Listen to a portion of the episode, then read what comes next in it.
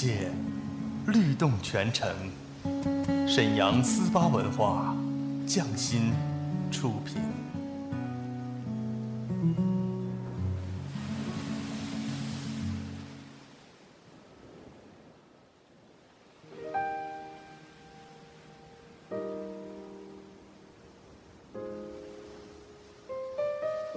静谧的夜晚，是最美的时光。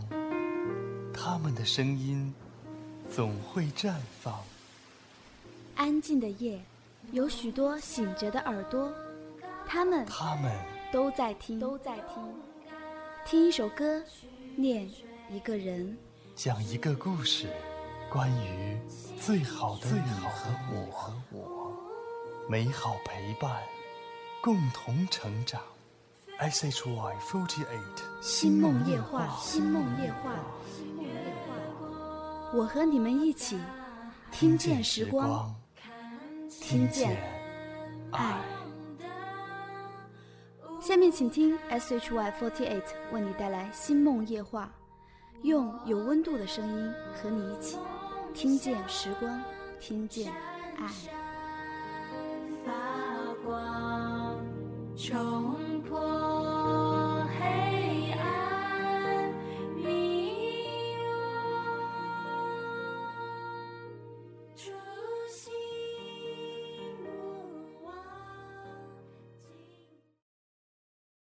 嗨，大家晚上好！欢迎大家收听由 S H I Forty Eight 独家制作播出的《星梦夜话》节目，我是 S H I Forty Eight Team S 队的卢天慧。今天晚上我要为大家继续讲述《海的女儿》。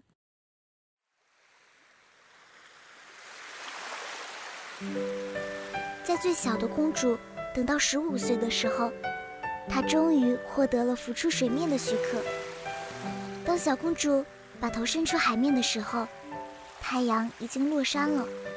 可是所有的云朵还是像玫瑰花似的发着光。在这淡红色的天上，一颗颗善良的星星，在美丽的、光亮的眨着眼睛。空气是温暖的、新鲜的，海面上非常平静。那儿停着一艘有三根桅杆的大船，船上只挂了一张帆，因为没有一丝风的吹动。水手们正坐在护卫所的周围休息，音乐和歌声从那艘船上飘了过来。当黄昏逐渐变得昏暗的时候，各色各样的灯笼就一起在船上亮起来了。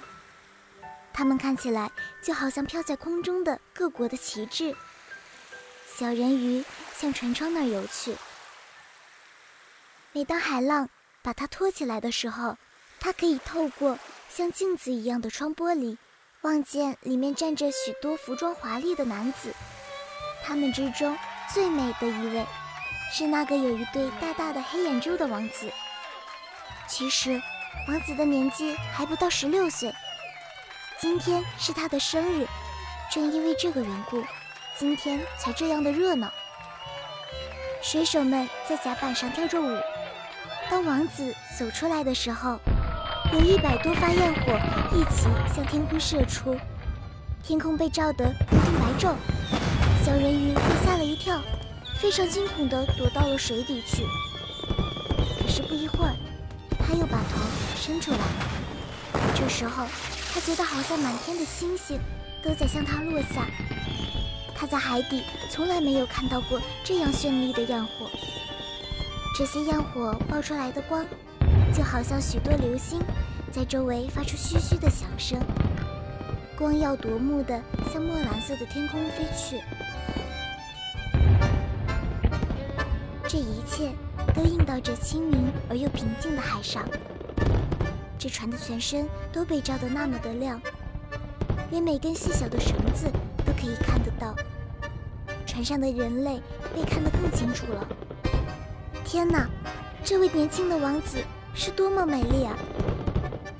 音乐在这光华灿烂的夜里慢慢消失的时候，他跟水手们握着手，大笑着。夜已经很晚了，但是小人鱼没有办法把他的眼睛从这艘船和这位美丽的王子身上撇开。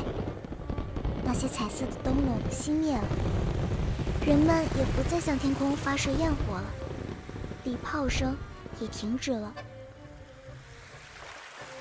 可是，在海的深处，起了一种嗡嗡和隆隆的声音。小人鱼坐在水上，一起一伏地飘着，远远地看着船舱里的东西。可是船加快了速度，它的帆都先后张起来了，浪涛大起来了，沉重的乌云飘过来了，远处打起闪电来，可怕的大风暴就快要到来了。水手们都收下了帆，这条巨大的船在这狂暴的海上摇摇摆摆地向前疾驶着，浪涛像一座座巨大的黑色的山峰一样高涨，他们想要折断桅杆。可是，这船像天鹅似的，一会儿投进洪涛里面，一会儿又在高大的浪头上抬起头来。小人鱼倒觉得这是一种很有趣的航行。可是水手们的看法却不是这样。没过多久，这艘船就发出破裂的声音，它苏厚的板壁被袭来的海浪打弯了，船尾像芦苇似的在半中间折断了。后来，船开始倾斜，水向船舱里冲了过去。这时候，小人鱼才知道他们遭遇到了危险。他也得担心漂流在水上的船梁和船的残骸。天空马上变得漆黑，他什么都看不见。不过，当闪电打起来的时候，天空又显得那么的明亮，让他可以看出船上的每一个人。现在，每个人都在拼命为自己寻找生路。他特别注意那位王子。当这艘船裂开，向海的深处下沉的时候。小公主看到了王子，她马上变得非常高兴起来，因为王子现在要落到她这来了。可是人类是不能够生活在水里的，除非王子变成死人，否则他是不能进入他父亲的宫殿的。不行，绝不能让他死去。小公主在那些飘着的船梁和木板之间游过去，一点也没有想到他们可能会把她砸死。他深深地沉入水里，接着又在浪涛中高高的浮出来，最后，他终于游到了那王子的身边。在这狂暴的海里，王子没有了力量再浮起来，他的手臂和双腿开始支撑不住了，甚至王子已经把他那美丽的眼睛绝望地闭起来了。要不是小人鱼及时赶来，他一定会被淹死的。他把王子的头。拖出水面，让浪涛载着他和王子一起随便漂流到什么地方去。天明时分，风暴终于过去了，那条船连一块碎片也没有剩下。鲜红的太阳升起来了，在水上光耀的照着，温暖的阳光似乎在这位王子的脸上注入了生命。不过他的眼睛。仍然是闭着的。小人鱼把他新秀的高额吻了一下，把他湿透的长发理向脑后。他觉得王子的样子很像他在海底小花园里的那尊大理石像。他又吻了他一下，希望他能苏醒过来。在他们的眼前，是一片陆地和远处一片蔚蓝色的高山。山顶上闪耀着亮晶晶的白雪，看起来像睡着的小天鹅。沿着海岸是一片美丽的绿色树林，林子前面有一个人类的教堂，或是修道院。小公主是不知道究竟叫做什么的，反正就是一个建筑物罢了。建筑物的花园里长着一些柠檬和橘子树，门前立着很高的棕榈。大海在这儿形成一个小湾，水是非常平静的。但是从这儿一直到那具有许多细沙的石崖附近，都是很深的。他拖着这位美丽的王子向那儿游去。他把王子放到沙滩上，非常仔细地将他的头高高的搁在温暖的阳光里。钟声从那栋雄伟的白色建筑物中响起来了。有许多年轻女孩穿过花园走了出来。小人鱼远远地向海里游去，游到冒在海面上的几座大石头的后面。他用许多海水的泡沫盖住了自己的头发，这样谁也看不见他小小的面孔。于是，小公主就在这儿凝望着，看有谁会来到这个可怜的王子身边。不一会儿，一个年轻的女孩走过来了。他发现了昏迷的王子，显得非常吃惊。但是不久，女孩就找了许多人来帮忙。小人鱼看到王子渐渐地苏醒过来了，并且向周围的人发出微笑，但是王子并没有对他做出微笑的表情。诚然，王子一点也不知道救他的人。就是年龄最小的人鱼公主，小公主感到非常难过。当王子被抬进那栋高大的房子里去的时候，他悲伤地跳进海里，游回到他父亲的宫殿里去。他一直就是一个沉静和喜欢深思的孩子，现在他变得更加沉默了。他的姐姐们都问他，第一次升到海面上去。究竟看到了些什么东西？但是除了感到伤感之外，她什么也说不出来。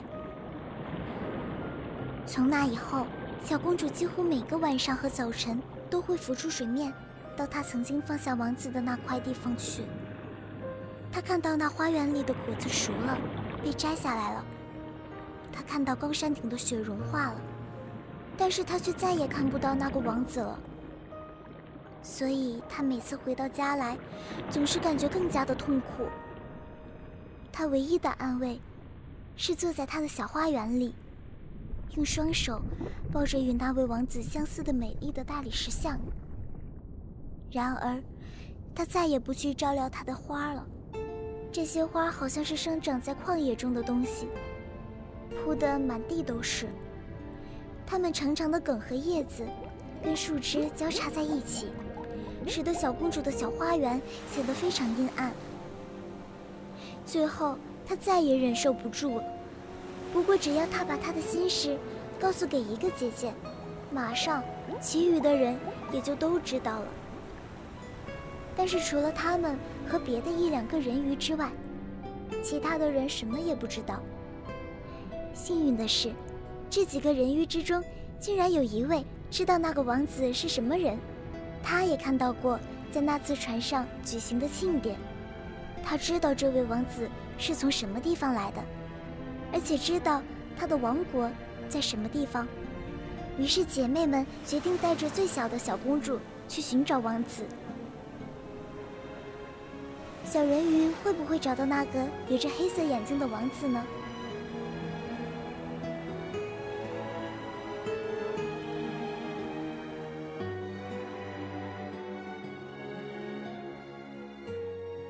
大家好，我是 S H I F T A Team S A 的卢天慧，非常开心能够为大家在这个夜晚讲故事，感谢大家的收听，晚安。